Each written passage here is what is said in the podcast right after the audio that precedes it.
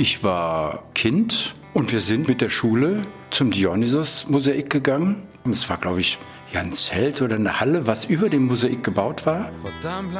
Bei Bunkerarbeiten im Zweiten Weltkrieg wird neben dem Kölner Dom das farbig schillernde Mosaik einer antiken römischen Stadtvilla gefunden. Ein riesiges Bild auf dem Boden, das hatte ich vorher noch nie gesehen. Einmalig. Über 30 Jahre wird es provisorisch geschützt, bis genau darüber das römisch-germanische Museum gebaut und am 4. März 1974 eröffnet wird.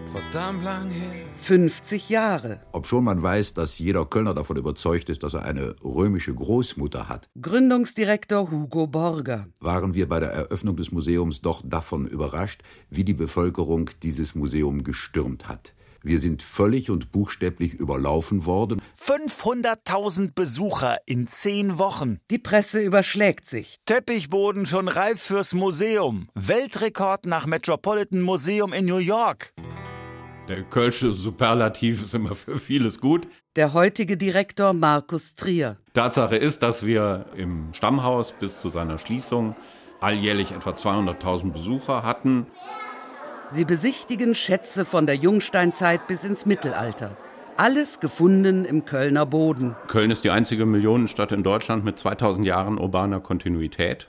Und das Römisch-Germanische Museum ist das Schaufenster in die Römerzeit. Es ist ein lebendiges Zeugnis einer vergangenen Zeit. Jede Ausschachtung, U-Bahnbau, Kellerfundament.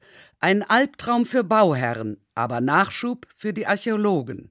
Wir graben alljährlich 50 bis 60 Plätze im Stadtgebiet und diese Vergangenheit machen wir im Schaufenster in die Römerzeit im Römisch-Germanischen Museum sichtbar. Und diese Kombination aus archäologischer Tätigkeit und Museum, die ist ziemlich einzigartig in Deutschland.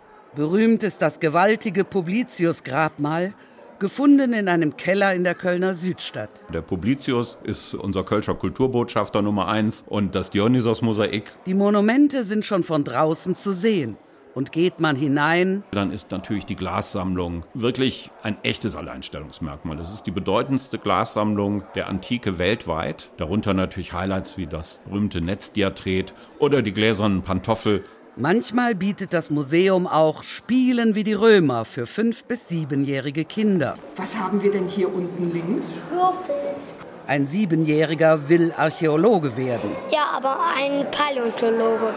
Auch hunderte Schulklassen erkunden das Museum. Was es da noch ist, Waffen, römische Spielzeuge, Keramik, die noch genauso aussieht wie der Wasserkrug bei Oma. Dirk Erkelenz, Latein- und Geschichtslehrer in Köln. Es gibt einen Weihestein, auf dem ein Centurio der Diana, mit Rechtschreibfehler übrigens noch, wie die Schüler auch immer ganz cool, dass der dann Diana statt Diana geschrieben hat, einen Weihestein errichtet hat, weil er innerhalb von sechs Monaten 50 Bären gefangen hat. Und das im Kölner Umland. 2018 wird das berühmte RGM wegen dringendem Sanierungsbedarf geschlossen.